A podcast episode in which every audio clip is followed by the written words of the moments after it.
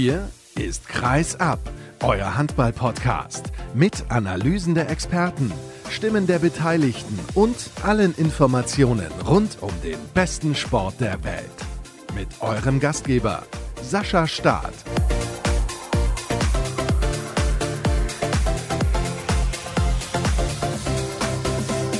Die Aufnahme läuft bereits und damit kann ich sagen Hallo und herzlich willkommen zur nächsten Ausgabe von Kreisab an diesem Ostermontag, auch wenn wir vor den Feiertagen schon aufnehmen. Das hat ein bisschen organisatorische Gründe. Außerdem hat man ja gerne mal frei, nicht wahr, Arne? Ja, hat man gerne, das stimmt.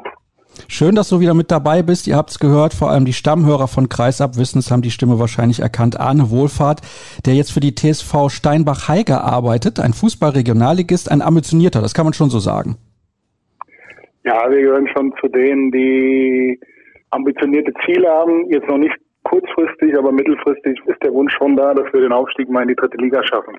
Okay, das kann man, glaube ich, dann auf jeden Fall als ambitioniert bezeichnen. Welche Rolle nimmst du da ein im Verein? Ich bin einer von zwei Geschäftsführern und kümmere mich um Marketing und Kommunikation, so heißt es offiziell, aber wir sind natürlich ein kleiner Verein. Also wir haben auf der Geschäftsstelle vier Mitarbeiter und dementsprechend übernimmt man natürlich viele andere Dinge oder viele andere Arbeiten auch noch. Der Grund, warum ich dich heute eingeladen habe, liegt ein bisschen auf der Hand. So ein Handball-Bundesligist hat ungefähr einen ähnlichen Etat, kann man das sagen? Ja, ich glaube, dass die meisten Handball-Bundesligisten sicherlich einen höheren Etat haben als wir. Bei uns liegt er bei 2,6 Millionen. Aber ich glaube, dass wir schon da so im unteren Mittelfeld der Handball-Bundesliga liegen würden. Und dementsprechend ist die Situation ja durchaus vergleichbar aktuell in der Corona-Krise. Das ist der Grund, warum ich dich eingeladen habe. Die, die schon lange bei Kreisab mit dabei sind, die wissen, früher warst du mein Experte für die HSG Wetzlar bei der Wetzlarer Neuen Zeitung. Ich weiß gar nicht, gibt es eigentlich eine Wetzlarer Alte Zeitung? Kannst du mir das mal kurz erklären, warum die Zeitung so heißt? Ehrlich gesagt, das aus den Nachkriegsjahren ist das, glaube ich, entstanden. Aber ich will mich nicht darauf festnageln, bevor ich jetzt irgendwas Falsches sage.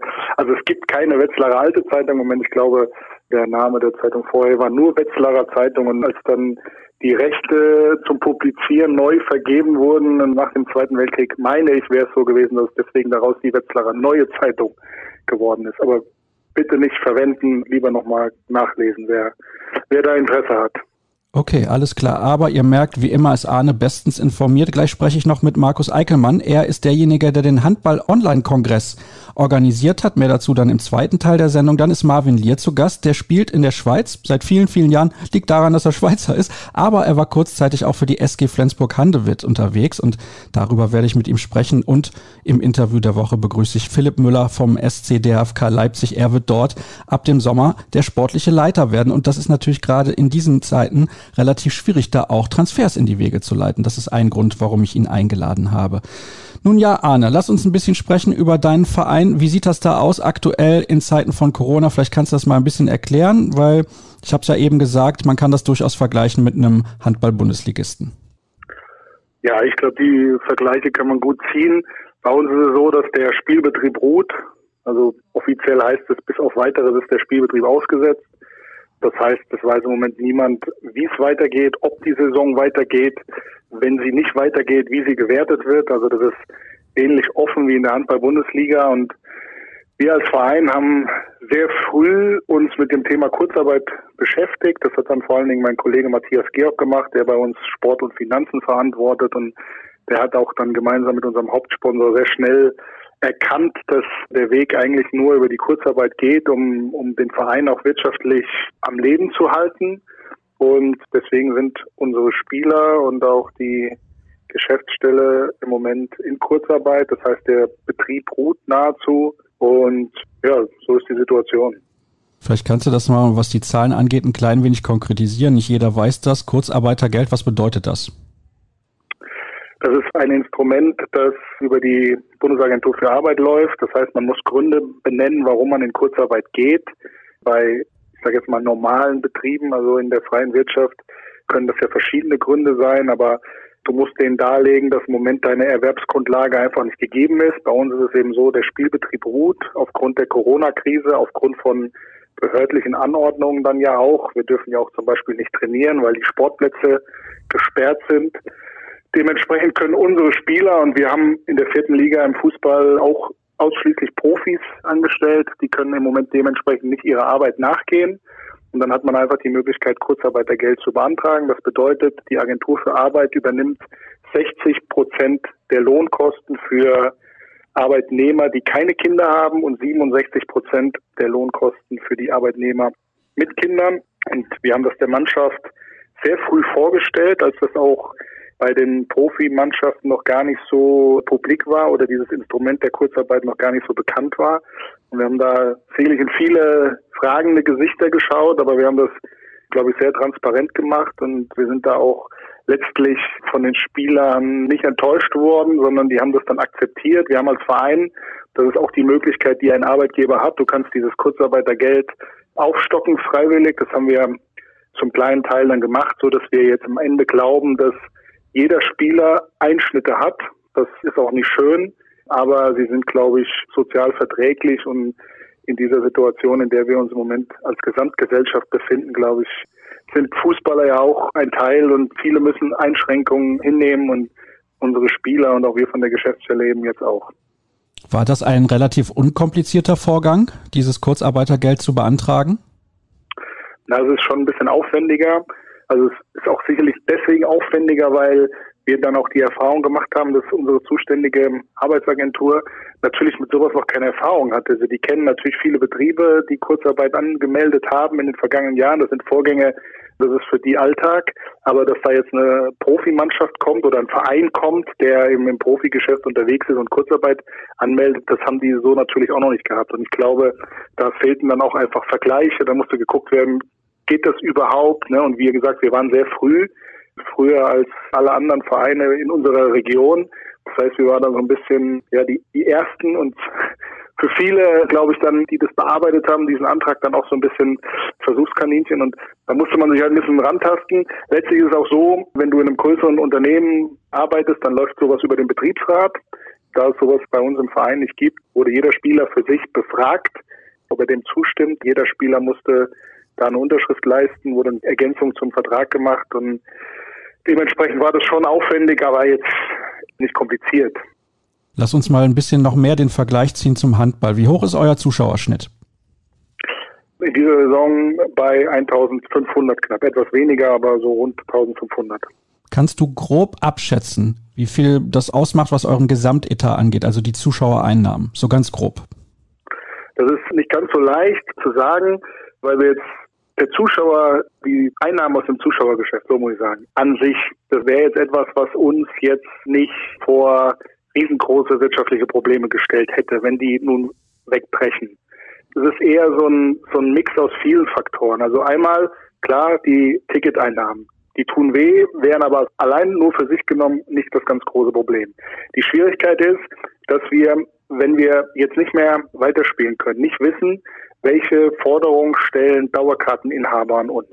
Und auch da muss man unterscheiden zwischen den Dauerkarteninhabern von normalen Sitzplatzkarten oder Stehplatzkarten beziehungsweise den VIP-Kunden. Die VIP-Kunden zahlen natürlich einen deutlich höheren Betrag. Und da wissen wir nicht, was der Einzelne von uns zurückverlangen möchte. Er hat das Recht, weil bislang haben wir elf von 17 Heimspielen durchgeführt, das heißt sechs fehlen. Jeder Dauerkarteninhaber hätte das Recht zu sagen, pass mal auf, wir würden sehr gerne oder ich möchte sehr gerne anteilig mein Geld zurückhaben, weil ich konnte diese Spiele ja nicht besuchen.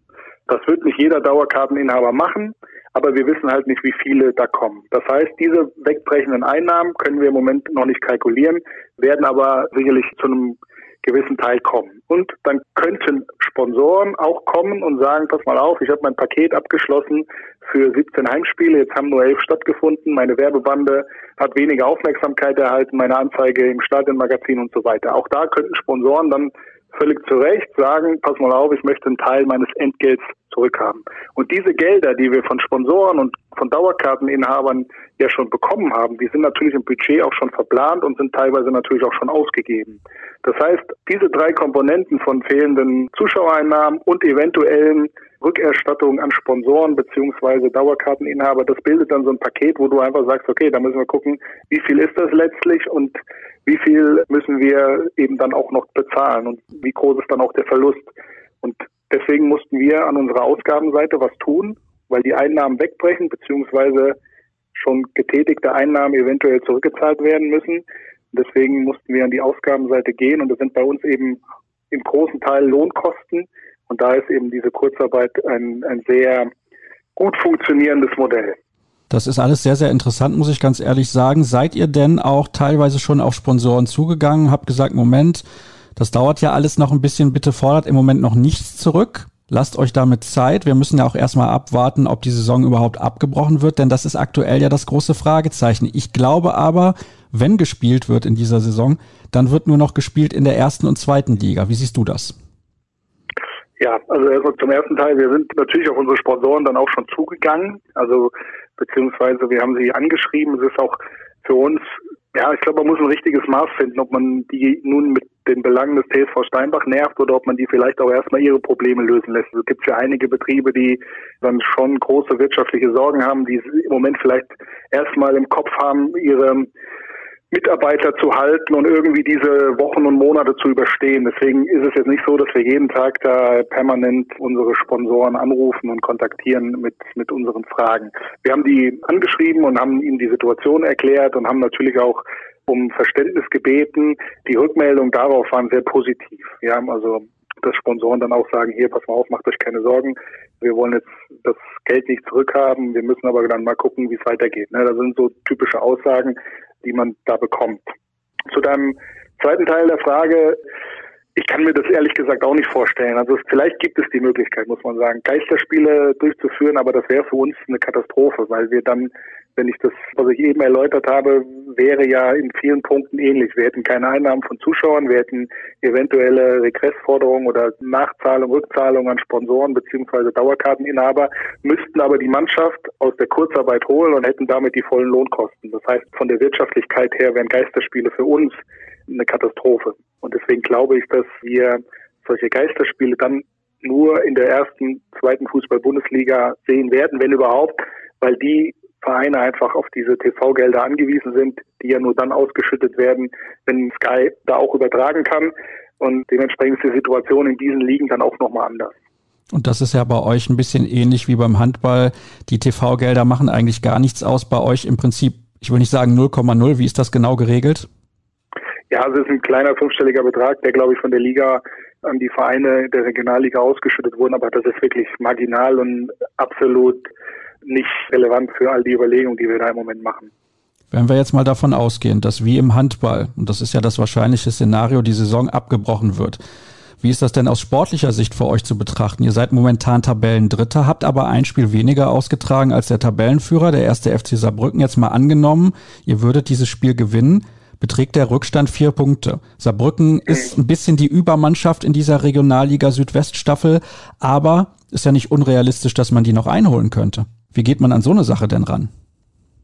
Ja, das ist extrem schwierig. Also ich habe da auch keine wirkliche Patentlösung und ich glaube, das ist so ein Problem, das sich ja durch alle Sportarten hindurchzieht. Und man sieht da, wo eine Regelung getroffen wird, gibt sofort einen Aufschrei. Ich erinnere mich jetzt mal an die belgische Fußballliga, die hat die Saison, glaube ich, abgebrochen. Und dann gab es der UEFA-Präsident, der sofort gesagt, wie kann man sowas machen? Bei uns ist das natürlich so, wir sind nicht der Favorit auf den Meistertitel. Wir haben sieben Punkte Rückstand, sicherlich ein Spiel weniger als Saarbrücken. Aber natürlich haben wir uns auch was ausgerechnet für die Saison und für die Mannschaft und auch für den Trainer, die, die sehr, sehr ehrgeizig sind. Ist extrem schwierig, weil die im Moment eine Rekordsaison spielen und wir haben noch nie so viele Punkte geholt in der Regionalliga wie in diesem Jahr. Und wenn man jetzt sagt, okay, wahrscheinlich würde da am Ende nicht der Aufstieg stehen, wenn alles normal läuft, aber zumindest mal ein richtig gutes Ergebnis, mit dem sich die Mannschaft dann ja auch vielleicht zu Recht im Mai feiern lassen könnte. Und das steht jetzt alles in den Sternen. All das, was vielleicht bislang absolviert wurde, ist Makulatur, wer weiß das schon. Und ich möchte im Moment nicht in der Haut stecken derer, die eben dann entscheiden über Aufsteiger und Absteiger in der Handball-Bundesliga, über dann Europapokalteilnehmer. Da ist ja auch die Situation beispielsweise mit den Rhein-Neckar-Löwen, die ein Spiel weniger haben, wenn sie das gewinnen würden, stünden sie auf einem Europapokalplatz. Und da sind ganz, ganz viele Fragen und es wird ganz viele Enttäuschte am Ende geben, aber die Lösung oder die Patentlösung, die gibt es einfach nicht. Und wie gesagt, ich habe selbst keine, ich weiß es nicht. Ich kann mir aber auch, wie gesagt, nicht vorstellen, dass wir in den nächsten Monaten nochmal spielen. Von daher glaube ich daran, dass die Saisons im Handball und auch bei uns im Fußball unterhalb der zweiten Fußball-Bundesliga nicht zu Ende gespielt werden. Aber wie die Lösung dann aussieht, wie man mit Aufsteigern verfährt oder ob man alles annulliert, Ich habe keine Ahnung. Um das übrigens nochmal zu betonen, weil du das eben gesagt hast, Geisterspiele sind der finanzielle K.O. für die Regionalligisten im Fußball und dann analog wahrscheinlich auch für viele Handball-Bundesligisten? Ich glaube ja. Also man muss ein bisschen, jetzt gerade bei uns in der Fußball-Regionalliga gab es intern in der Liga mal eine Abstimmung. Die ist mit 10 zu 6 Stimmen oder 11 zu 7 Stimmen, ich weiß nicht mehr genau, dafür ausgegangen, dass man keine Geisterspiele stattfinden lässt. Aber man muss natürlich bei manchen Vereinen das auch respektieren, dass die eine andere Herangehensweise haben und für die Geisterspiele eine sehr gute Option wären. Also du hast den ersten FC Saarbrücken angesprochen. Die wollen natürlich sehr, sehr gerne diese Saison auf sportlichem Weg zu Ende bringen, weil sie zu Recht das Selbstbewusstsein haben, dass sie sagen, okay, wir sind am Ende der Meister oder wir werden am Ende der Meister sein. Und durch ihren Erfolg im DFB-Pokal sind deren wirtschaftlichen Zwänge natürlich nicht so wie bei anderen Regionalligisten. Deswegen kann ich verstehen, dass die sagen, wir wollen diese Liga zu Ende spielen, zur Not mit Geister spielen. Das ist uns lieber, als wenn wir von irgendeiner Instanz irgendwann gesagt bekommen, die Saison ist komplett annulliert und wir spielen einfach irgendwann diese Saison wieder von Beginn an los. Oder es gibt Mannschaften bei uns wie 1899 Hoffenheim 2, die natürlich auch ein anderes Interesse haben als wir jetzt als TSV Steinbach oder andere Ausgangsbedingungen. Als zweite Mannschaft von einem Bundesligisten bist du wirtschaftlich natürlich anders aufgestellt, aber deren primäres Ziel ist natürlich Spieler zu entwickeln und weiterzuentwickeln und wenn da jetzt über Monate nicht gespielt wird, dann ist das natürlich gerade für diese Spieler, die im Entwicklungsprozess sich befinden, extrem nachteilig. Deswegen kann ich da auch verstehen, dass die lieber Geisterspiele machen möchten, um ihre Mannschaft und ihre, ihre Talente einfach am Laufen zu haben. Und deswegen gibt es viele unterschiedliche Gesichtspunkte, die man da immer betrachten muss. Aber wie gesagt, für uns und die Mehrzahl der Regionalligisten und ich glaube auch für die Mehrzahl der Handball-Bundesligisten wären Geisterspiele wirtschaftlich ja, ganz, ganz schwierig darstellbar. Ich glaube, das Wort, was du gesucht hast, war Todesurteil. Finanzielles zumindest.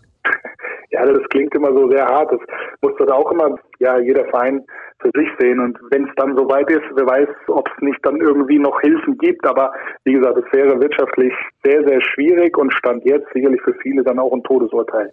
Arne, vermisst du den Handball? Ja, also mein Herz hängt ja am Handball, weil das immer meine Sportart war, die ich selbst ausgeübt habe und über die ich dann lange Jahre berichtet habe. Und ich sauge viele Informationen aus dem Handball nach wie vor auf. Ich telefoniere gerne mit mir liebgewonnenen Kollegen und informiere mich über deren Vereine. Und ich bin ein treuer Hörer von Kreisab. Das freut mich natürlich sehr. Du beschwerst dich auch immer, wenn es montags abends noch nicht online ist, weil du dann von der Arbeit nach Hause fährst. Das stimmt. Kreisab ist immer reserviert für die Fahrt montags abends nach Hause und wenn sie dann zu spät online ist, dann freue ich mich dienstags vormittags auf dem Weg zur Arbeit wieder, dass ich es dann hören kann. Und die Folge gibt's jetzt schon montags morgens an Ostern. Ist das ein bisschen anders? Da kannst du dich schon mal drauf einstellen. Vielleicht hast du aber einen Garten, hast du wahrscheinlich. Ja, zum Glück. Ja, da werden deine Kinder dann die Ostereier suchen und ich hoffe, du hast die Zeit dann, um bei Kreisab reinzuhören. Und übrigens demnächst ja die 250. Ausgabe von Kreisab, wenn das mal kein Jubiläum ist. Ich arbeite noch daran, daraus auch eine ganz besondere Ausgabe zu machen, ist natürlich in der aktuellen Zeit ein bisschen schwer. Es war schön mit dir zu plaudern, wie immer eigentlich. Herzlichen Dank, Arne, dass du dir die Zeit genommen hast und uns ein bisschen auch einen Einblick gegeben hast in einen Verein, der ähnlich aufgestellt ist wie viele Vereine in der ersten und zweiten Handball-Bundesliga. Wir machen die erste Pause und gleich geht's dann weiter.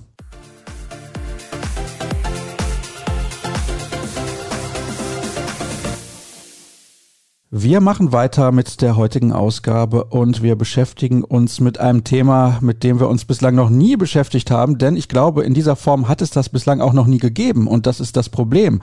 Deswegen konnten wir da bisher nicht drüber sprechen. Wir tun es aber jetzt. Wir sprechen über den Handball-Online-Kongress und ich habe jemanden eingeladen, der genau weiß, was es damit auf sich hat. Markus Eickelmann. Hallo Markus. Hallo Sascha, freut mich. Du hast mich kontaktiert und gesagt, hör mal, wir haben da eventuell was für dich, was interessant sein könnte, weil es ganz viele Handballer interessieren sollte. Und ich glaube, das tut es auch. Vielleicht kannst du mal kurz und knapp schildern, was genau ist der Handball-Online-Kongress? Ja, das mache ich gerne. Also der Handball-Online-Kongress ist im Grunde nichts anderes wie eine klassische Veranstaltung mit Wissen zum Thema Handball, wie es jeder kennt. Der einzige große Unterschied ist halt, dass der Kongress in dem Wohnzimmer stattfindet und man nicht zu irgendeiner offiziellen Veranstaltung fahren muss, um dort teilzunehmen. Bedeutet also, wir haben verschiedene Referenten ins Programm aufgenommen und die werden dann online am Rechner quasi über verschiedene Handballthemen referieren und die Teilnahme kann halt von überall stattfinden mit der einzigen Voraussetzung, dass man Internetzugang hat. Und das haben ja alle, die Kreis abhören. Von daher sollte das kein Problem sein. Rein theoretisch könnt ihr auch alle an diesem Online-Kongress teilnehmen. Liegt das jetzt an Corona, dass ihr diese Idee hattet und das so umsetzt, wie ihr das tut? Nein, ganz und gar nicht. Also die Idee ist schon letztes Jahr im Sommer entstanden. Da war ich zwei Jahre, zwei Jahre wäre schön gewesen. Nein, ich war zwei Monate in Elternzeit. Ich habe zwei kleine Kinder und habe mir da mal die Auszeit gegönnt. Und wie das so ist, wenn man dann ein bisschen weg ist von seinem Beruf, fängt man an, sich Gedanken zu machen, was man so will im Leben und was einem Spaß macht. Und da gibt es bei mir zwei Themen. Das eine ist halt Marketing, das ist meine berufliche Expertise. Und das andere ist halt der Handball. Und für mich ist das halt gang und gäbe mittlerweile, Thema Webinare, Online-Schulungen etc. pp. Und gleichzeitig kenne ich halt die ganzen Painpoints beim Handball in der Basis, sprich Finanzierung, wie bereite ich Training vor, das sind mir alles Sachen, die jeden Verein vor eine Herausforderung stellt. Und ja, da hat sich dann die Idee einfach zu sagen, das kann man doch auch mal statt einem Webinar, kann man das mal ein bisschen größer machen. Und so kam es dann, dass wir gesagt haben, oder ich gesagt habe, das setze ich jetzt um. Und dann habe ich mir noch einen Partner ins Boot geholt, der mich unterstützt, den Axel Sierau. Und am 4. November haben wir das dann für uns offiziell gemacht, dass wir das umsetzen und sind dann gestartet. Wir sprechen gleich über die durchaus prominenten Referenten, die ihr euch geangelt habt, die dabei teilnehmen und dann den Leuten erzählen, was in ihrem Bereich eventuell interessant und spannend für den Handball ist. Du hast jetzt gerade gesagt, normalerweise hast du einen anderen Beruf. Was ist deine Verbindung zum Handball überhaupt? Ich habe tatsächlich mit vier Jahren habe ich mein erstes Meisterschaftsspiel gemacht als Torwart. Das ist jetzt schon 34 Jahre her. Und seitdem war ich Handballer durch und durch und hatte jetzt bis auf drei Jahre Auszeit wegen meiner Kinder permanent Handball gespielt und ich gehöre zu den, wie so vielen positiv Handballverrückten Leuten einfach. Und deswegen genau hier bei Kreisab absolut richtig. Ich habe gelesen auf eurer Internetseite handball-online-kongress.de für alle, die sich da mal genauer informieren wollen, dass ihr das ein bisschen eingeteilt habt in verschiedene Themenbereiche. Und das Ganze läuft auch über mehrere Tage vom 21. bis zum 23. April. Vielleicht kannst du mal ein bisschen die Themenbereiche skizzieren. Ja, wir haben uns im Vorfeld halt überlegt, also nochmal vielleicht ganz kurz, der Handball-Online-Kongress, der richtet sich vor allem an die Basis, sprich definiere das so ein bisschen alles ab der vierten Liga abwärts, weil dort halt sehr, sehr wenig professionelle Strukturen vorhanden sind und dementsprechend halt sehr viel auf Ehrenamt setzt. Und da haben wir uns einfach überlegt, was sind so diese Themen, die jeden Verein beschäftigen. Und das konnten wir dann irgendwie für uns ausmachen. Das ist klar das typische Training, wo es halt darum geht, jeder Trainer in der vierten, fünften, sechsten Liga, die arbeiten halt nebenbei. Und da ist es nicht immer einfach, sich adäquate Trainingsinhalte irgendwie zurechtzulegen. Und dort wollen wir einfach mit neuen Ideen, die vielleicht auch aus dem Bundesliga-Bereich adaptierbar sind, neue Impulse setzen. Und deshalb haben wir einmal den Block Training. Dann das vielleicht größte und schwierigste Thema ist Finanzierung, Sponsoring. Aktuell tatsächlich wahrscheinlich das allergrößte Problem. Und da gibt es einfach Möglichkeiten, wie man denn Unternehmen anspricht, wie man denn Gelder akquirieren kann. Denn ohne diese Gelder können diese Vereine einfach nicht überleben. Und deshalb war das für uns ganz klar, dass wir dieses Thema ansprechen müssen. Und das letzte Thema, das ist sowas, was tatsächlich jetzt vor allem seit ich Vater bin, mir sehr am Herzen liegt. Das ist das Thema Jugendtraining, aber auch Förderung. Zum einen ist es ja so, wenn die ganz kleinen anfangen, ist es meistens, dass Eltern irgendwie trainieren und das kann halt ganz schnell zur Frustration führen, weil dann einfach der Spaß am Handball nicht vermittelt werden kann. Und das meine ich gar nicht böse, sondern das ist halt eine riesen Herausforderung jetzt für einen Vater, selbst für mich, wenn ich jetzt seit 30 Jahren Handball spiele, sehr schwer irgendwie den Handball einem kleinen Kind nahe zu bringen. Und da wollen wir schöne Inhalte liefern. Ein anderer Bereich, der mir auch sehr wichtig ist, ist tatsächlich auch die Förderung, die Entwicklung von Kindern. Viele Kinder leben halt den Traum, besser zu sein und höherklassig zu spielen. Und da kriege ich das selber auch immer wieder mit, dass dieser Spagat zwischen Schule und Leistungshandball in Anführungszeichen sehr schwer zu stemmen ist. Aktuell, wo ich Handball spiele, ist es auch so, ein Torwart darf nur einmal in der Woche bei den Herren mittrainieren, weil er schlechte Noten hat. Und da liegt es uns einfach am Herzen, da irgendwie Mittel zu finden oder aufzuzeigen, wie denn ja mit Jugendlichen umgegangen wird, dass sie halt das Thema Schulen nicht aus dem Fokus verlieren. Naja, vielleicht hätte der Junge auch bessere Noten, wenn er regelmäßiger beim Training dabei sein dürfte. Genau, also das ist ein großer Diskussionspunkt, ne? Also man weiß es nicht. Für die Eltern ist es mit Sicherheit nicht einfach, da konsequent zu sein oder halt auch eine Lösung zu finden, die irgendwie das eigene Kind dann so motiviert, in der Schule Gas zu geben. Und wenn man ehrlich ist, die wenigsten können vom Handball leben und werden vom Handball leben und da bleibt es gar nicht aus, dass man sich halt auch um seine Schule kümmern muss. Und sie sollte Priorität haben, egal wie leistungsorientiert man Handball spielen möchte. Lass uns ein bisschen eingehen auf die Referenten, die mit dabei sind. Also ich habe ja, ja, eben schon gesagt, das sind durchaus prominente Namen. Dominik Klein ist mit dabei, Rolf Brack, dann beispielsweise auch Helge Olaf Keding, der hier mehrfach in der Sendung schon mit dabei gewesen ist. Das sind nur drei der Namen. Wie war das in der Kontaktaufnahme? War das schwierig, dass die Leute gesagt haben, ah, ich weiß nicht, ob ich da mitmachen soll oder ging das relativ locker von der Hand? Eigentlich ging das ganz gut. Und da muss ich auch sagen, dass der Axel Sierer mich da sehr stark unterstützt hat, weil er einfach ein riesen Netzwerk im Bereich Handball hat und so bei vielen Referenten den Erstkontakt herstellen konnte. Bei dem einen oder anderen musste man nochmal erklären, was dieses Online bedeutet, wie das Ganze funktioniert, weil für viele ist es halt Neuland, vor einem Rechner zu sitzen und einen Vortrag zu halten und nicht irgendwie vor einer Gruppe zu sprechen. Grundsätzlich war aber der erste Eindruck von allen total positiv. Alle fanden es spannend und glaube, das sieht man halt auch an der Referentenliste. Ich glaube, Absagen gab es maximal eine Handvoll, aber nicht aufgrund des Themas, sondern aufgrund der fehlenden Zeit. Also das Thema kam sehr gut an und jeder war offen dafür. Das klingt auf jeden Fall schon mal sehr spannend. Also ich glaube, ich werde mir die Zeit nehmen. Ich weiß nicht, ob ich die ganze Zeit dabei sein werde, aber für mich bestimmt auch interessant und für viele der Hörer definitiv auch. Wie kann man denn die Vorträge ansehen? Wie kann man die Vorträge ansehen? Ja, das ist relativ simpel. Man muss sich für ein Ticket registrieren auf unserer Webseite handball-online-kongress.de und da hat man dann die Auswahl zwischen verschiedenen Möglichkeiten, welches Ticket man haben möchte. Es gibt das Zuschauerticket, das Stammspielerticket und das Vereinsticket. Grundsätzlich wollen wir natürlich, dass so viele Leute daran teilnehmen können wie möglich und deshalb haben wir ein kostenloses Ticket erstellt, wo dann wirklich jeder sich einfach nur mit seiner E-Mail-Adresse und dem Namen registrieren kann und schon ist er dabei für die drei Tage. Dann haben wir das noch ein bisschen aufgedröselt und haben das Stammspielerticket entwickelt, wo wir dann nochmal irgendwie so ein zusätzliches Benefit bieten, dass die Teilnehmer dann im Anschluss sich alle Vorträge, so oft sie wollen, anschauen können und gleichzeitig bekommen sie auch dann die Vorträge der Referenten als PDF zur Verfügung gestellt. Und dann am Ende gibt es noch das Vereinsticket. Das ist dann gerade für Vereine interessant, die mit mehreren Trainern teilnehmen möchten, wo wir dann fünf Teilnehmerlizenzen vergeben. Okay, also es gibt unterschiedliche Varianten, ihr habt es gehört, ihr könnt kostenlos mit dabei sein, aber wenn es euch interessiert, auch hinterher das zu lesen, was ihr dort gesehen habt, dann sichert euch beispielsweise das Stammspielerticket. Das ist auch alles bezahlbar, also wir reden hier nicht von Unsummen. Nein, überhaupt nicht. Wir wollen halt auch einfach diesen Zugang ermöglichen, was ja oftmals ein Nachteil von den offline stattfindenden Events ist, wo dann halt sehr hohe Kosten anfallen. Und das Stammspielerticket kostet aktuell 27 Euro. Also ich denke mal, das ist durchaus finanzierbar. Aber es ist halt auch kein Muss. Jeder kann es so haben, wie er möchte. Und wir wollten halt einen Preis haben, der wirklich für jeden irgendwie auch zu stemmen ist. Ich habe eben gesagt, wann das Ganze stattfindet, vom 21. bis zum 23. April, den ganzen Tag über, oder wie muss man sich da seine Zeit einteilen? Ja, also es geht immer los um 14 Uhr, da ist dann so ein ganz kurzes Kickoff, was passiert am Tag und danach sprechen dann die Referenten, meistens sind sechs Referenten am Tag und der letzte Vortrag wird dann so um circa 20 Uhr stattfinden. Ob ich jetzt um 14 Uhr dabei bin oder nicht, das ist auch jedem selber überlassen. Dadurch, dass man ja kostenlos teilnehmen kann, ist es nicht so schlimm, wenn man was verpasst. Und da kann ich mich theoretisch auch um 17.04 Uhr einloggen und sagen, so, jetzt schaue ich mir meinen Vortrag an. Oder man schaut sich die ganze Zeit an. Das ist jedem selber überlassen. Und ich denke, anhand des Programms kann man sich vielleicht auch dann einfach die Sachen rauspicken, die einen interessieren. Das einzig Negative, da bin ich ganz ehrlich, hier steht auf eurer Internetseite, wir müssen auf das Buffet verzichten. Das geht natürlich eigentlich gar nicht. Nee, das geht wirklich nicht, weil tatsächlich komme ich auch aus einem Bereich, wo man sehr viele Offline-Events macht und am meisten Spaß machen dann die Buffets, weil man sich da austauschen kann und ein bisschen netzwerken kann.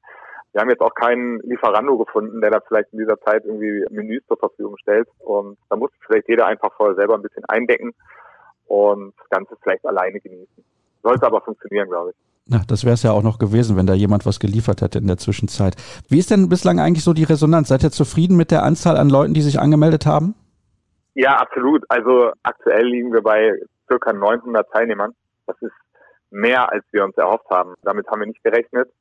Die Resonanz ist richtig gut. Wir merken, dass, dass das Programm ankommt. Wir bekommen viele, viele Zuschriften, die uns loben für die Idee und gleichzeitig aber auch dann die Referenten loben, dass es ganz tolle Speaker sind und ja, ist super. Also wir sind ein bisschen überrascht davon, dass es so viele sind. Dann muss man dann auch mal ehrlich sein.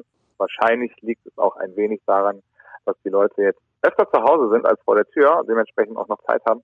Aber uns freut es natürlich. Das klingt finde ich überragend. Also 900 Leute, das hätte ich jetzt auch nicht erwartet. Das sind schon relativ viele. Und du hast es gesagt, es richtet sich vor allem an die Basis. Bei so vielen Teilnehmern, habt ihr da nicht irgendwie Angst, dass die Server da nicht standhalten? Ja, zum Glück kenne ich mich ein bisschen aus und ich habe das halt auch vorher dann geklärt mit dem Anbieter des Servers und da sollte eigentlich nichts passieren. Wenn da jetzt nicht nochmal irgendwie sich drei oder 4.000 Leute anmelden bis zum Kongressstart, dann sollte das alles reibungslos funktionieren. Na, du weißt, wenn ich jetzt Werbung mache, dann werden es 5, 6, 7.000. Dann sollte ich vielleicht morgen nochmal meinen Provider anrufen. Aber wir versuchen es mal. Ja, gucken wir mal, ob das ein bisschen was hilft. Also nochmal, handball-online-kongress.de. Das ist die Internetseite, auf der ihr vorbeischauen solltet. Interessante Initiative, finde ich ganz ehrlich. Ich werde mir das, wie ich gerade eben schon gesagt habe, auf jeden Fall mal ansehen. Vielleicht nicht jeden Tag sechs Stunden. Da bin ich ganz ehrlich, Markus. Aber ich wünsche euch schon mal viel Erfolg. Ein bisschen was habt ihr noch an Zeit, um die ganze Nummer vorzubereiten. Und vielleicht knackt da ja noch die 1000 Teilnehmer. Das wäre doch eine schöne Zahl. Und wir gehen jetzt in die nächste Pause. Gleich geht's weiter mit Episode 248.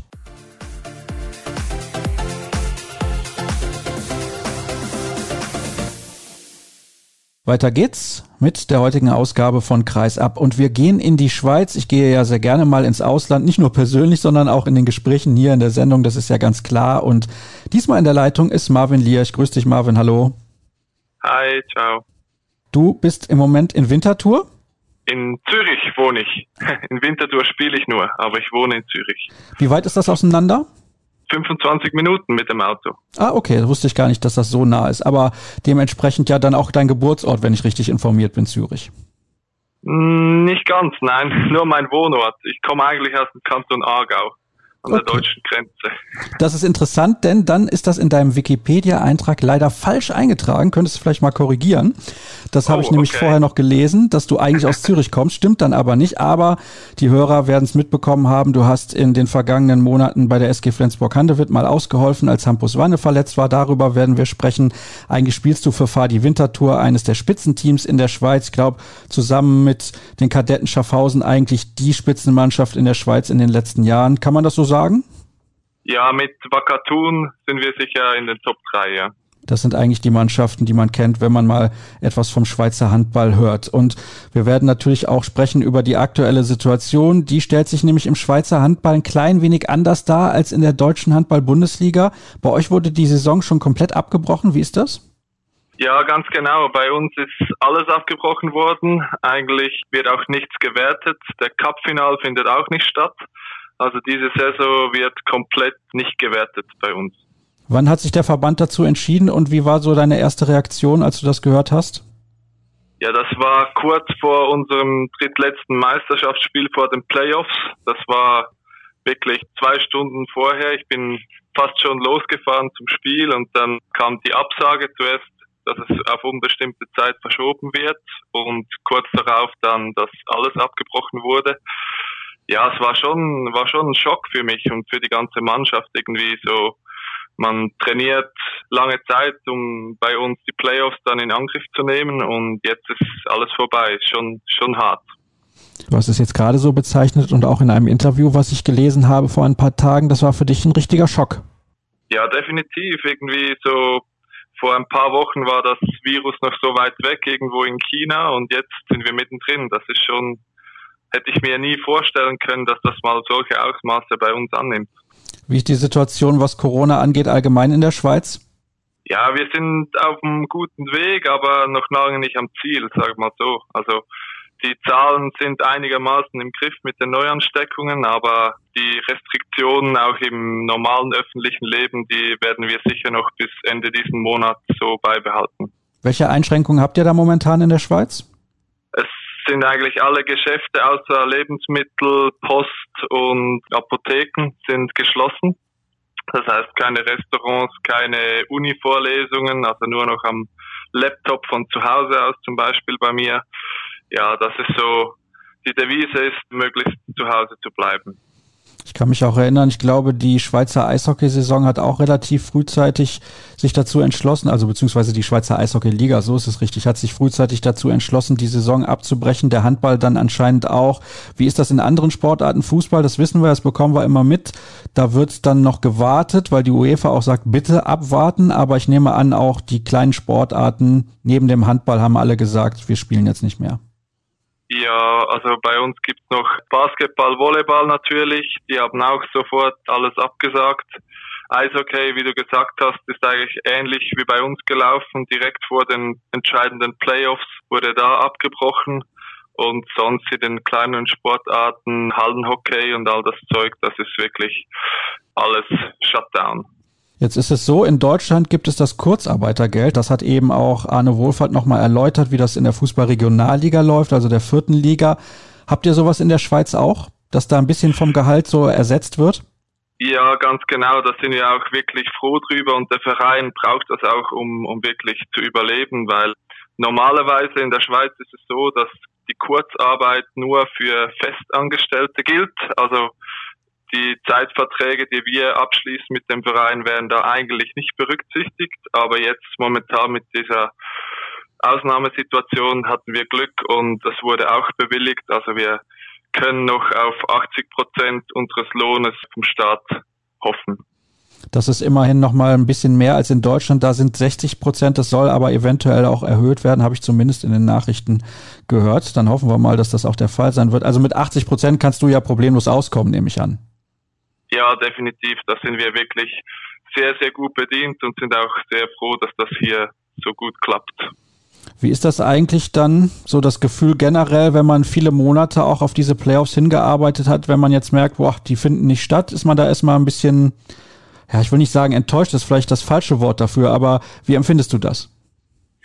Ja, zuerst einmal ziemlich leer. Also irgendwie arbeitet man wirklich monatelang auf diesen Höhepunkt hin, ist auch von den Zuschauern her die bestbesuchten Spiele, dementsprechend auch sehr, sehr wichtig für den Verein finanziell gesehen. Aber als, als Sportler ist das natürlich die schönste Zeit der Saison, wenn man da um, um Titel fighten darf und dass die jetzt nicht stattfinden kann, das ist schon sehr, sehr schade. Ist nicht nur schade, ist wahrscheinlich auch nicht nur für den Geist, sondern auch für den Körper ein bisschen schwierig, sich überhaupt darauf einzustellen, wenn du jetzt als Leistungssportler überhaupt nicht deinem, deinem Beruf und deinem liebsten Hobby nachgehen kannst. Ja, das vermisst man eigentlich schon nach den ersten paar Tagen, die Mannschaft nicht mehr sehen zu können, nicht mehr zusammen zu trainieren, sondern jeder nur noch als Einzelkämpfer irgendwo joggen gehen und seine Kraftübungen draußen oder zu Hause zu machen ja, das entspricht nicht unbedingt dem Naturell des Mannschaftssportlers, das muss ich schon sagen. Das ist echt, das ist echt hart und braucht viel Selbstdisziplin. Ausgerechnet die beiden Sachen, die am meisten Spaß machen, ne? Laufen gehen und Kraft. Ja, Handball spielen ist nicht alleine, schwierig, aber ja, das, das gehört halt dazu und jetzt ist eigentlich wieder die, die Vorbereitungsphase am Laufen und deswegen wird der Trainingsinhalt in den nächsten Wochen und Monaten eher auf, ja, auf Laufen und Kraft aus sein. Da hoffe ich mal, dass dir nicht langweilig wird. Also ich hätte da überhaupt gar keine Lust zu, aber ich bin da komplett disziplinlos, was das angeht. Lass uns ein bisschen sprechen über deine Zeit bei der SG Flensburg-Handewitt. Als die Anfrage kam, hast du sofort gesagt, wow, das muss ich machen? Ja, definitiv. Also da musste ich keine Sekunde zögern. Nein, das, das war, das war Wahnsinn für mich dass so ein Topverein auf mich zukommt, das hätte ich nicht zu träumen gewagt. Und dann ist es so, du bist dann für drei Monate in Flensburg gewesen, um Hampus Wanne zu ersetzen. Das habe ich zu Beginn unseres Gespräches schon gesagt. Wie waren die ersten Tage da so für dich? Wie bist du aufgenommen worden damals bei einer Mannschaft als absoluter Neuling? Ich nehme an, auch sehr, sehr wenige Spieler wussten mit deinem Namen was anzufangen. Ja, den einen oder den anderen kannte ich schon von Junioren-Nationalmannschaftszeiten wo wir gegeneinander gespielt haben, aber die meisten, ja, kannte ich natürlich nur vom Fernsehen und sie mich natürlich nicht. Das war schon klar, aber ich wurde wirklich mit offenen Armen empfangen, wurde sehr, sehr gut aufgenommen von, von allen Spielern und vom ganzen Staff und Umfeld. Das war wirklich schön und hat mir den Einstieg auch sehr, sehr leicht gemacht. Jetzt muss man dazu sagen, in der Hoffnung, dass dein Wikipedia-Eintrag da korrekt ist, du bist der Topscorer gewesen in der vergangenen Saison in der Schweiz. Ist das richtig? Das ist richtig, ja. Wie schwer war es trotzdem, sportlich mitzuhalten mit so Spielern wie Lasse Swan oder beispielsweise Magnus Jöndal, deinem Kompagnon dann auf der Linksaußenposition? Ja, das sind natürlich Riesenvorbilder für mich und mit denen mitzuhalten innerhalb von so kurzer Zeit ist natürlich fast unmöglich, aber ich ich kannte meine Rolle, das war die Abmachung. Ich bin nur drei Monate da als Ersatz, falls irgendetwas ist. Und ich für meinen Teil wollte einfach alles geben, was ich kann, wollte der Mannschaft auch im Training helfen, weiterzukommen und gut zu trainieren. Und für mich selber wollte ich, wollte ich das alles aufsaugen, mal, mal wirklich auf diesem Niveau zu trainieren und auch spielen zu dürfen. Das, ja, das sind Erfahrungen, die, die waren unglaublich für mich. Was ist dir besonders schwer gefallen? Besonders schwer, ja, dass meine Freundin nicht mitkommen konnte, weil sie hier an der Masterarbeit geschrieben hat und deswegen im Labor arbeiten musste auch. Und da war ich schon lange Zeit alleine natürlich. Klar kam die Familie zwei, dreimal zu den Spielen und mein bester Freund kam auch mal mich besuchen, aber die große Zeit war ich natürlich alleine zu Hause. Also das war die größte Schwierigkeit für dich, nicht sportlich gesehen irgendwas? Nein, ich denke sportlich gesehen, klar war es hart, aber die Jungs haben mich wirklich sehr, sehr gut eingebunden und auch das Taktische habe ich mit Mike schon am ersten Tag sehr, sehr detailreich durchgegangen und deswegen, ja, war das nicht so ein Problem, weil Handball spielen, das, das mache ich auch in der Schweiz und ja, ich wollte einfach mein Bestes geben und das zeigen jeden Tag und ich glaube, das fiel mir nicht so schwer. Ich bin ganz ehrlich, ich müsste lügen, wenn ich sage, ich hätte viele Spiele von Fadi Wintertour gesehen. Ehrlich gesagt habe ich kein einziges gesehen seit vielen, vielen Jahren. So ehrlich muss ich wirklich sein, aber vielleicht kannst du mal ein bisschen erklären, wie groß auch der, der spielerische Unterschied ist oder der taktische Unterschied zwischen einer Spitzenmannschaft in der Schweiz und einer Spitzenmannschaft in Deutschland und auch Europa. Ja, also zuerst einmal natürlich habe ich auch profitiert von meinen Einsätzen in der Nationalmannschaft. Also ich habe jetzt dann knapp 70 Länderspiele gemacht und so konnte ich auch internationale Erfahrung sammeln natürlich, die mir auch ein bisschen geholfen hat, auch auf diesem Level irgendwo ja ein bisschen mit Selbstvertrauen Fuß zu fassen. Aber in der Schweiz ist es natürlich schon so, dass alles eine Nummer kleiner ist, eine Nummer langsamer und aber nicht ja nicht so, so, so viel, wie man vielleicht denkt. Also wir können hier schon auch Handball spielen und wir haben auch teilweise in internationalen Wettbewerben, vielleicht nicht gerade der Champions League, aber im Europacup haben wir doch teilweise auch die Gruppenphase erreichen können und da auch Punkte geholt. Also wir können schon etwas hier in der Schweiz, aber natürlich ist die Bundesliga die stärkste Liga der Welt. Da da bin ich fest davon überzeugt, auch mit dieser Breite und da macht euch natürlich niemand etwas vor. Ja, das ist schön, dass du das sagst, aber ich glaube, die Champions League in der Breite kann durchaus auch mithalten, aber was nationale Ligen angeht, sicherlich die Bundesliga immer noch das Maß aller Dinge, auch wenn Frankreich dort in den letzten Jahren sehr, sehr aufgeholt hat.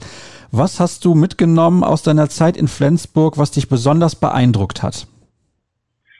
Ja, was ich ganz, ganz gut in Erinnerung habe, ist natürlich das Auswärtsspiel in der Champions League in Barcelona, wo ich vom Trainer das Vertrauen bekommen habe, eigentlich über 60 Minuten spielen zu können.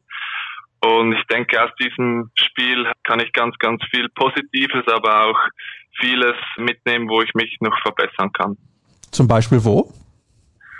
Zum Beispiel einige Aktionen in der Defense waren sicher bisschen übermotiviert, ja, und dann, wie es halt dann so ist, dann will man es sehr, sehr gut machen und dann geht's halt manchmal daneben, aber daraus kann man lernen. Auch vorne teilweise ein, zwei Abschlüsse, vielleicht nicht ganz da, wo sie sein sollten, aber insgesamt mit sechs Toren in Barcelona darf ich, glaube ich, zufrieden sein. Ja, das finde ich auch. Also ich habe noch nie sechs Tore gegen den FC Barcelona erzielt. Von daher kannst du da absolut mit zufrieden sein. Aber Spaß beiseite. Jetzt sprichst du so einzelne Aktionen an, zum Beispiel Aktionen in der Abwehr. Also da fehlt dann die Geduld, weil du gerade gesagt hast, man möchte es unbedingt zeigen und dann hat man diese Geduld nicht, obwohl man sie eigentlich haben sollte. Ja, teilweise muss man schon auch sagen, dass, dass die Spieler natürlich, gegen die ich tagtäglich trainiere und spiele hier in der Schweiz, technisch schon noch einen Schritt hinter den Akteuren von Barcelona oder den Top-Mannschaften in der Bundesliga zurück sind. Also da kann man noch eher mal mit, mit guter Antizipation und einem, ja, einem guten Stellungsspiel vielleicht einen Ball klauen oder einen Foul machen. Aber ja, auf diesem Niveau, wenn man halt eine Millisekunde zu spät kommt, dann spielen sie den Ball zum freien Außen und dann ja, sieht man halt dann ein bisschen doof aus, teilweise. Ja, ist ja schon interessant, dass du das so sagst. Wie viel Rückstand hat man denn als Schweizer Spitzenspieler körperlich auf einen Bundesligaspieler? Körperlich würde ich nicht sagen, dass da ein großer Unterschied besteht. Wir haben auch viel Trainings gemacht auf dem Speedcourt zum Beispiel, wo Schnelligkeit und Ausdauer gefragt war. Da denke ich, kann ich sicher mithalten oder war sogar im internen Mannschaftsvergleich teilweise sehr weit vorne. Krafttrainingsmäßig, denke ich, haben viele Bundesligaspieler, vor allem im Rückraum, doch und am Kreis Vorteile, das ist klar. Gut, ist natürlich auf Außen auch ein bisschen was anderes als auf den Rückraumpositionen oder, wie du angesprochen hast, auch am Kreis. Wie sieht's dann dann aus, was die Zukunftsplanung angeht? Dein Vertrag in Winterthur, der läuft jetzt noch bis nächstes Jahr im Sommer wer weiß, was bis dahin in der Sport- und Handballwelt alles passiert, das müssen wir natürlich abwarten. Aber ist das für dich ein Ziel, nochmal in die Bundesliga zurückzukehren? Oder sagst du, ja, ich fühle mich eigentlich in der Schweiz relativ wohl und kann hier nebenbei noch ein bisschen Handball spielen, in Anführungsstrichen, und noch meinem normalen Beruf nachgehen? Ja, also das ist für mich eigentlich ganz klar, dass ich, wenn sich mir die Chance bietet, irgendwo nochmal anzugreifen in der Bundesliga oder vielleicht auch in Frankreich, dass ich da nicht zögern werde, um die Chance zu ergreifen. Das ist klar. Natürlich hier in der Schweiz ist ja ist das Leben sicher, sage ich jetzt mal. Man kann nebenbei studieren oder sich einen Beruf aufbauen für nach der Karriere. Das ist auch ein, ein schönes Leben. Ich fühle mich hier sehr, sehr wohl. Natürlich auch mein ganzes Umfeld hier. Aber sportlich gesehen, ja, ist natürlich eigentlich der Traum jedes Schweizer Handballers, wirklich in der Bundesliga zu spielen. Und ich erinnere mich da an das Gespräch mit Manuel Lineker in unserer WM-Vorschau-Sendung. Der hat ja so ein bisschen, ich will nicht sagen gemeckert, aber gesagt, eigentlich sind die Schweizer zu gemütlich. Die verdienen hier auch gutes Geld und deswegen trauen sie sich nicht so wirklich in die Bundesliga zu wechseln. Zumindest war das viele Jahre lang so. Wie siehst du das? Ja, teilweise schon, ja. Aber wie er gesagt hat, das war so viele Jahre lang. Und jetzt mit unserer Generation, wo auch die Nationalmannschaft wieder ja, nach vorne prescht und auch, dass wir uns jetzt für die EM qualifiziert haben, hängt sicher damit zusammen, dass einige junge Spieler und auch zwei, drei ältere den Schritt gewagt haben in die Bundesliga oder nach Frankreich. Und ich denke, das ist mit ein Grund, warum wir auch mit der Nationalmannschaft aus dem Niemandsland zurückgekommen sind. Und darüber sind wir natürlich sehr, sehr froh. Es ist schön, dass die Schweiz sich auch mal wieder für ein Turnier qualifiziert hat. Denkst du denn, das kann sich noch ein bisschen weiterentwickeln auch, dass ihr dann regelmäßig bei Turnieren mit dabei seid? Ja, das ist unser aller Ziel natürlich. Also dafür stehen wir mit jeden Tag in der Halle, natürlich nicht nur. Der Verein ist auch ein großer Teil, aber das Ziel jetzt WM-Qualifikation und dann danach wieder EM, das ist immer dabei. Also für mich als Handballer, als Schweizer Handballer ist es das Größte, mit der Nationalmannschaft spielen zu dürfen. Das ist klar. Und da will man natürlich auch an den Turnieren dabei sein, weil durch die Turniere gewinnt man auch Sendezeit, zum Beispiel am TV, was in der Schweiz nicht alltäglich ist beim Handball. Und nur so können wir unseren Sport nach vorne bringen. Und das ist wirklich ein großes Ziel von uns in unserer Generation. Wo du das jetzt gerade ansprichst mit den TV-Übertragungen, Spiele der Schweizer Liga, kann man die zumindest online alle sehen? Online kann man alle sehen und es gibt einen Schweizer Sportsender, PayTV, der auch jede Woche ein Topspiel zeigt. Die Nationalmannschaften sind im Staatsfernsehen. Na, immerhin, also zumindest die Möglichkeit, alle Spiele in der Liga zu verfolgen. Das hat es auch in Deutschland viele Jahre nicht gegeben, bis dann Sky endlich eingestiegen ist und gesagt hat, wir zeigen jedes Spiel der Handball-Bundesliga. Ja, dann hätte ich eigentlich alles gefragt, was ich so fragen wollte. Wen habt ihr eigentlich gezogen, was die WM-Playoffs da angeht? Island hätten wir gezogen, aber es wurde jetzt mal verschoben auf Anfang Juli. Aber ob das dann stattfinden kann, wer weiß. Ja, das ist so ein 50-50-Duell, würde ich jetzt mal behaupten. Ja, wir rechnen uns da schon Chancen aus. Klar sind sie sehr, sehr stark, sehr erfahren, waren jetzt über, glaube ich, schon fast Jahrzehnte immer an den großen Turnieren dabei. Also ein ziemlich harter Brocken, aber sicher nicht unlösbar. Also die haben auf jeden Fall bei der Europameisterschaft gezeigt, dass sie zuletzt in guter Verfassung waren. Hängt da natürlich auch ein bisschen immer davon ab, wie spielt gerade Aaron Palmerson und ist er fit bei 100 Prozent. Das ist bei ihm nicht immer so sicher. Marvin, Das war's. Herzlichen Dank, dass auch du mit dabei gewesen bist in der heutigen Ausgabe. Jetzt gibt's gleich noch das Interview der Woche und das gibt's wie immer nach einer kurzen Pause.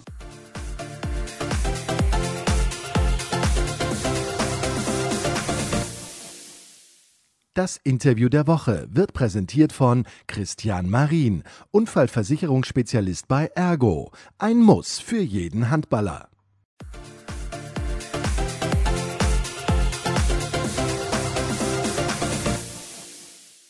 Zum Abschluss der Sendung gibt es wie immer das Interview der Woche und jetzt spreche ich mit einem Spieler, der einen Bruder hat, der glaube ich einer der ersten Gäste war, die wir jemals bei Kreisab hatten. Das ist schon ewig her.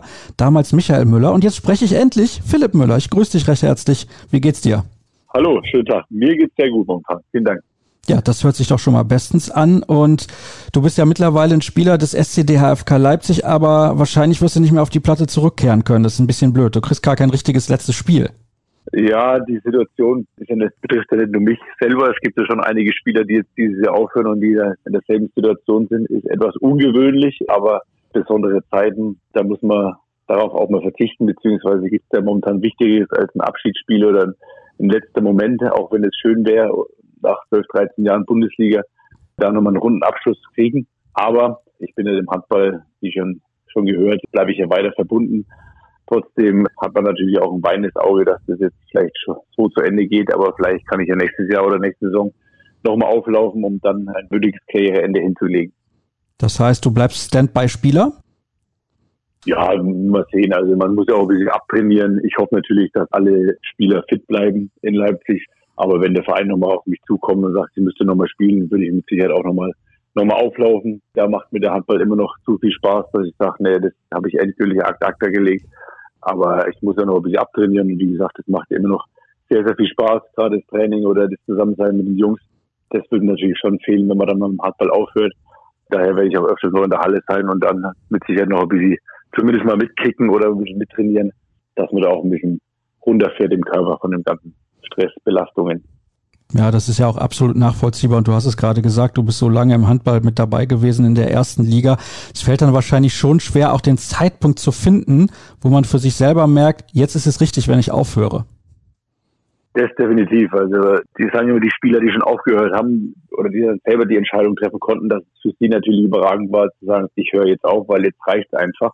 Bei mir war es jetzt so, dass ich ja schon ich werde 36 im September, da war schon klar oder abzusehen, dass es irgendwann in ein, zwei Jahren oder dieses Jahr, nächstes Jahr dann vielleicht mal der Zeitpunkt kommt, wo man dann mal die Handballschuhe an Nagel hängt. Ich habe nichts, bin noch fit, mir macht der Handball noch Spaß, aber man merkt halt auch, der Zahn der Zeit nagt einem sehr, dass es jetzt natürlich jetzt so ein Ende nimmt. Damit hat halt keiner gerechnet. Also ich habe jetzt da schon seit Dezember, als die Gespräche mit Leipzig da um die Zukunft ging, schon ein bisschen damit gerechnet, dass ich im Sommer dann aufhöre, aber dass es dann so abrupt ist, das ist natürlich dann ja schwierig, aber gut, sind wir alle durch. Also das war jetzt nicht so ein wirklich längerer Prozess oder vielleicht sogar auch so ein Gedanke, ich gehe noch mal ein Jahr nach Leipzig und höre dann auf. So unsicher hört sich das irgendwie so ein bisschen an, dass du mit dir selbst noch nicht komplett, ja, ich weiß nicht, im Reinen bist, will ich gar nicht sagen, aber dass du Zweifel hast, ob du vielleicht nicht doch noch hättest weiterspielen sollen? Ja, wenn ich jetzt äh, so zurückblicke oder wenn man rückblickend dann sich das anschaut, das Jahr in Melsung, ich hatte eigentlich den Vertrag bis 2020 in Melsung, hätte er quasi diesen Sommer dann in Melsung dann auch aufgehört und dann wäre wahrscheinlich eh Schicht gewesen und hätte dann mit meinem Bruder zusammen in Melsung dann aufgehört. So war eigentlich irgendwann mal der Plan. Also so haben uns vor zwei, drei Jahren eigentlich drüber unterhalten und gesagt, okay, dann kann man eigentlich auch aufhören und dann den, den Entschluss zu fassen, dann halt wirklich dann was anderes zu machen nachdem es ja dann in Melsung in die Brüche gegangen ist und dann sich die Chance ergeben hat, durch Carsten Günder und Stefan Kretschmer damals noch, dann nochmal was Neues zu machen, habe ich mit meiner Frau drüber gesprochen gehabt und habe mir überlegt, na, oder wir haben uns überlegt, wohin geht die Reise oder was wollen wir denn machen? Und wenn jetzt ein Angebot kommt, letztes Jahr, wo wir uns auch wirklich wohlfühlen oder wo wir sagen, das ist ein tolles Projekt, eine tolle Stadt und da können wir uns auch vorstellen, dann einfach auch irgendwo heimisch zu werden, dann würden wir das machen. Und dann kam halt Carsten und Stefan Kretschmer und haben mir das Angebot gemacht. Und da gab es jetzt auch nicht lange überlegen, das dann nicht zu machen. Ich bin dem Verein sehr dankbar, dass ich die Chance hier gekriegt habe, noch ein Jahr zu spielen. Natürlich dann auch mit dem Anschlussvertrag, was ich, was ich jetzt hier machen kann. Und wir fühlen uns als Familie sehr, sehr wohl hier in Leipzig und bin froh, dass ich den Entschluss oder die Entscheidung getroffen habe, letztes Jahr hierher zu kommen.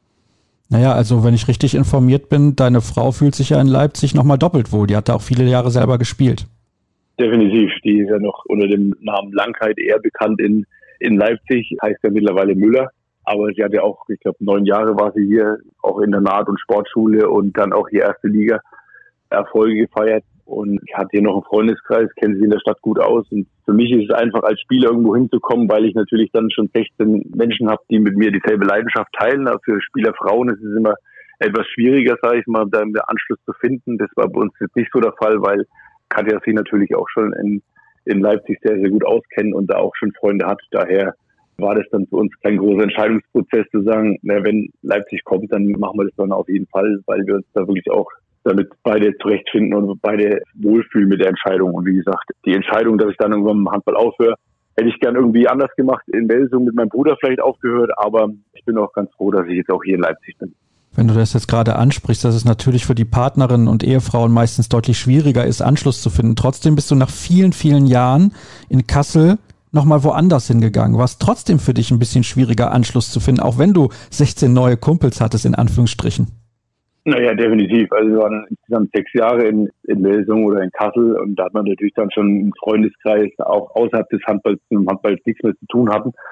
Aber auch innerhalb der Mannschaft, klar, es ist was anderes, wenn man mal einen Mannschaftskollegen hat oder halt mit seinem Zwillingsbruder zusammenspielt. Da ist natürlich eine große Verbindung und es war natürlich für uns sehr von Vorteil oder merkt man erst, wie dick die Verbindung zum Zwillingsbruder ist oder war, beziehungsweise zu den wirklich zu den dicken Freunden, die man in der Mannschaft hatte. Und das ist natürlich dann schwierig, wenn man dann von so einer relativ alten Mannschaft eigentlich, wie sie jetzt war, das letzte Jahr dann, als wir da waren, dann in eine Mannschaft kommt, wo sehr viele junge Spieler sind. Also das ist ja der Altersdurchschnitt, oder ich sag mal, der nächste jüngere Spieler, Feldspieler ist, glaube ich, vier, fünf Jahre jünger als ich hier in Leipzig. Es ist natürlich schwierig, aber trotzdem sage ich immer, die Handballer ticken irgendwie alle gleich und da ist es dann schwierig. Oder ich bin auch ein, ein Typ, der sehr offen ist und da immer schnell Anschluss findet. Also wie gesagt, es war dann auch jetzt kein großer, kein großer Akt bei mir, irgendwie einen Anschluss zu finden, weil ich auch hier sehr, sehr offen und herzlich empfangen wurde.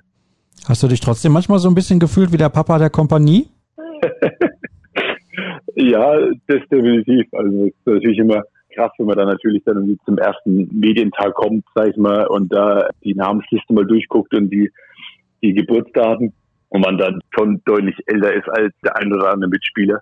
Aber es ist natürlich auch schön oder freut mich natürlich, wenn dann auch junge Spieler mal auf mich zukommen oder mal einen Rat von mir hören wollen, der halt auch ein bisschen länger in der Bundesliga gespielt hat oder auch mal einen Rat haben wollen außerhalb des Handballs. Und es freut mich natürlich, dass sie auch auf mich zukommen und dass ich da vielleicht auch mal die, die Papa-Rolle schon irgendwie eingenommen habe oder dass, ja, dass sie Vertrauen zu mir haben und ich da auch mit Rat und Tat zur Seite stehen kann. Du hast jetzt eben gesagt, dass Melsunger eher so eine fertige, eine ältere Mannschaft war und deswegen die, die Struktur in der Mannschaft eine ganz andere. Du bist zu einem Verein gegangen, der eher auf junge, entwicklungsfähige Spieler setzt. Und das ist jetzt auch deine neue Rolle. Du musst nämlich erkennen, welche Spieler sind entwicklungsfähig und können in Zukunft noch viel, viel besser werden. Was zeichnet dich denn vielleicht aus oder welche Stärken hast du, warum du denkst, dass du diese neue Rolle als sportlicher Leiter gut ausfüllen kannst? Wie gesagt, ich kenne zum einen sage ich mal, kenne ich die Liga, kenne sehr, sehr viele Menschen, die um den Handball herum agieren oder ist ja wirklich ein kleiner Zirkus, der durch Deutschland fährt, wenn die Handball-Bundesliga irgendwo auftritt. Das ist das eine. Zum anderen habe ich, glaube ich, einen ganz guten Draht zu den jungen Spielern und habe auch mit Carsten und mit André dieselbe Wellenlänge irgendwo, dass wir uns da auch wirklich gut verstehen. Und wie gesagt, am Ende muss der André die Entscheidung treffen, mit welchen Spielern er zusammenarbeiten will, weil es, finde ich, persönlich ist das Wichtigste, dass der dass der Trainer da auch eine große Entscheidungsgewalt hat und sagt, mit dem Spieler möchte ich arbeiten oder mit dem kann ich jetzt nicht arbeiten, weil es ist immer fatal. Ich kenne es aus eigener Erfahrung, wenn man irgendwo hinkommt als, als Spieler und gerade als junger Spieler und dann das nicht wirklich das hundertprozentige Vertrauen vom Trainer hat. Und ich finde, das ist enorm wichtig, dass der Trainer dem Spieler einfach vertraut und nicht, dass der Sportdirektor oder Sportkoordinator oder der Verein an sich einen Spieler dem Trainer hinstellt und die zwei nicht miteinander klarkommen oder einfach nicht der Trainer meint, er hat jetzt nicht die Fähigkeiten oder das Talent dazu, oder er bringt ihn einfach nicht weiter. Und das ist enorm wichtig und da ist halt viel, für dich viel Kommunikation wichtig zwischen Trainer, zwischen Verein, zwischen der Mannschaft und den Spielern. Und ich denke, das ist auch gerade wichtig, perspektivisch, wenn man neue Spieler holt oder die Gewinnwillen für den Verein. Und ich denke, dass ich da gerade mit meiner Erfahrung schon irgendwie dem Verein weiterhelfen kann und gerade zwischen Trainer und Carsten Günther dann noch weiter agieren kann und dass wir dann den Verein weiter nach vorne bringen können. Hast du schon angefangen, mit potenziellen Neuzugängen zu sprechen oder Spieler zu beobachten auch, obwohl du noch aktiver Spieler warst, aber du wusstest, ich muss mich auf die neue Rolle irgendwie ein bisschen vorbereiten? Das ging jetzt relativ fix alles miteinander. Also die Entscheidung, dass der mein Vertrag als Spieler quasi mir verlängert wird, das war ja im, im Januar, sag ich mal. Dann wurde das alles zusammengeschnürt, die neue Rolle wurde dann gemacht und dann kam ja schon die große Krise zustande.